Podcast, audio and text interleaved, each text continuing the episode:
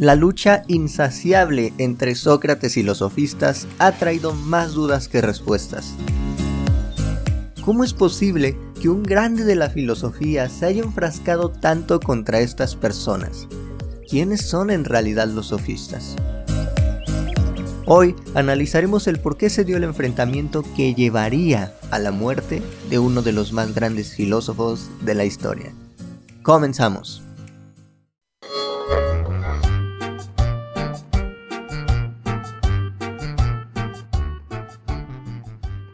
Piedra, papel o tijera. Piedra, papel o tijera. Piedra, papel. Piedra, papel. Papel, piedra. Papel y piedra. Un podcast para todos. En este podcast no nos hemos cansado al hablar de Sócrates, y seguiremos sin hacerlo. La figura y vida de este hombre se ha convertido en toda una leyenda que perdurará por toda la historia. Y por supuesto, no podríamos dejar a un lado la incesante lucha que tuvo con los llamados sofistas, lucha que finalmente le provocaría su muerte. Primero pensemos, ¿quiénes son los sofistas? Principalmente son un grupo de personas sabias. De hecho, la etimología de la palabra bien nos menciona que son sabias. Pero ¿cómo? ¿No se supone que son los grandes enemigos de la historia por promover el juicio y muerte de Sócrates? Vamos poco a poco. El surgimiento de los sofistas coincide con un cambio cultural en Grecia. Por un lado, las relaciones comerciales tuvieron un gran auge. Por el otro, había un florecimiento de la democracia griega. Estos dos aspectos impactaron mucho en la forma en la que se relacionaban las personas. Ahora, la manera en la que hablas y te comunicas con otra persona influye enormemente en la economía regional. En el caso del comercio, y en las leyes y discusiones políticas del país, siendo el caso de la democracia. Y es que esta última exige diálogo y negociaciones constante entre los pares.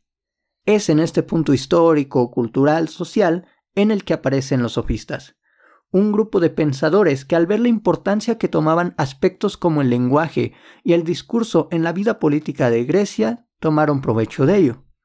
Estas personas se enfocaron en el estudio y perfeccionamiento del discurso, especialmente en defender a muerte una tesis.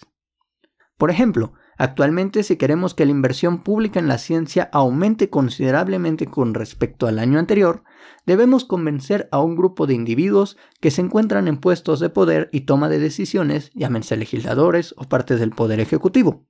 Para convencer tienes que saber argumentar. También rebatir algunos argumentos en contra.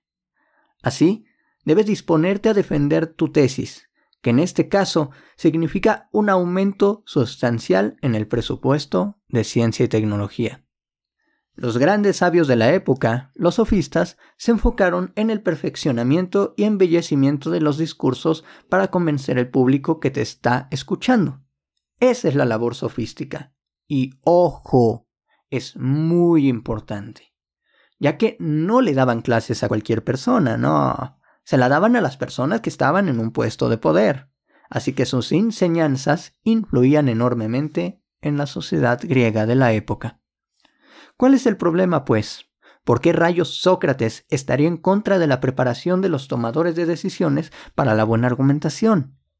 Porque hay un detalle en los sofistas que Sócrates que sabemos por lo que nos ha llegado de Platón, no puede admitir. Para los sofistas, lo más importante es convencer a los demás de que lo que estás diciendo es correcto, sin importar si es verdadero o no.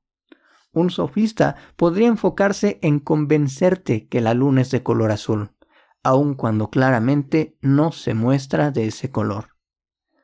Los sofistas usan la retórica para defender una tesis, mas no les interesa la velocidad de esta. Para ellos, la propia retórica es un fin en sí mismo. Es decir, el arte de embellecer el discurso para convencer es un fin en sí mismo. Esto no le gusta nada a Sócrates, ya que aun cuando también encuentra importante la argumentación, no debe ser esta un fin en sí mismo, sino únicamente el medio para alcanzar la verdad.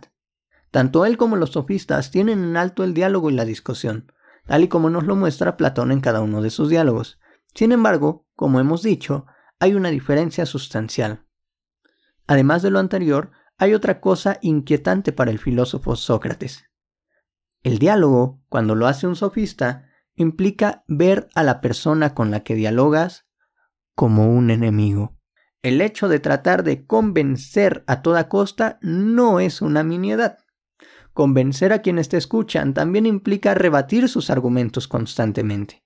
Si quieres convencer a un legislador de que es justo quitarle todo el dinero que le queda a alguien que está a punto de quedarse en la calle por las deudas, debes estar preparado para ir contra argumentos básicos como el procurar una vida digna u otras cientos de consideraciones morales. Si el fin de tu intervención es que tu tesis gane por encima de todo, incluso de la verdad, entonces quien te escucha se convierte en un enemigo a vencer. Si lo vences, tu tesis gana. Si no, has fallado por completo.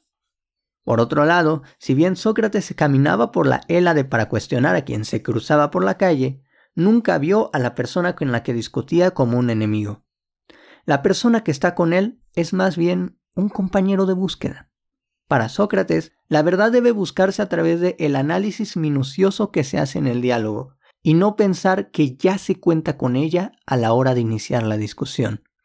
Es a través de preguntar y responder que podemos examinar aquellos asuntos que se van a tratar. Finalmente, pues, ¿acaso no hay algo en lo que coincidan Sócrates y los sofistas? Por supuesto que sí. Una de las cosas más importantes es su actitud ante los conceptos y supuestas verdades aceptadas.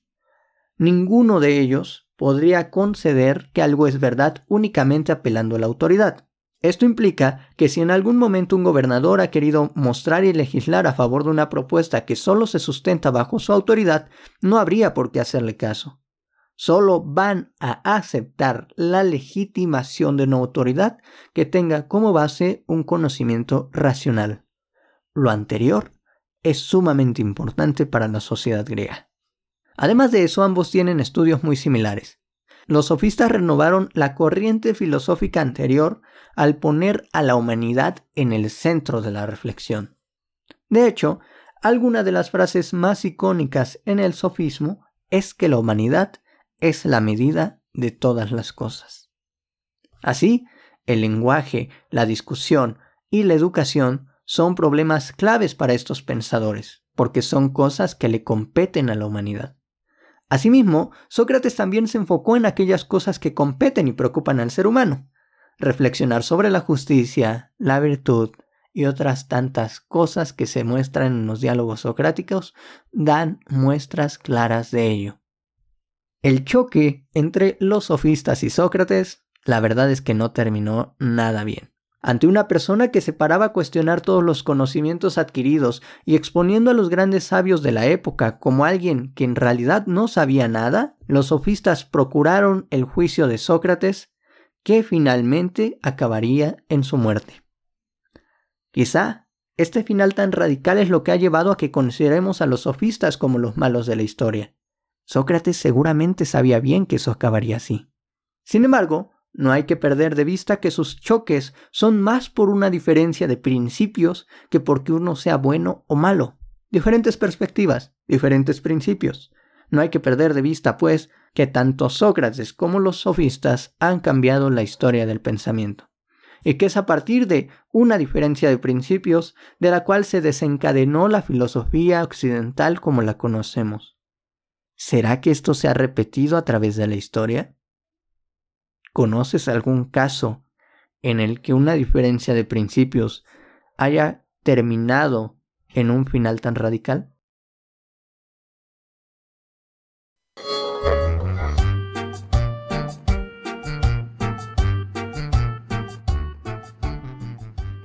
Piedra, papel o tijera. Piedra, papel o tijera. Piedra, papel. Piedra, papel. Papel, piedra. Papel y piedra. Un podcast para todos.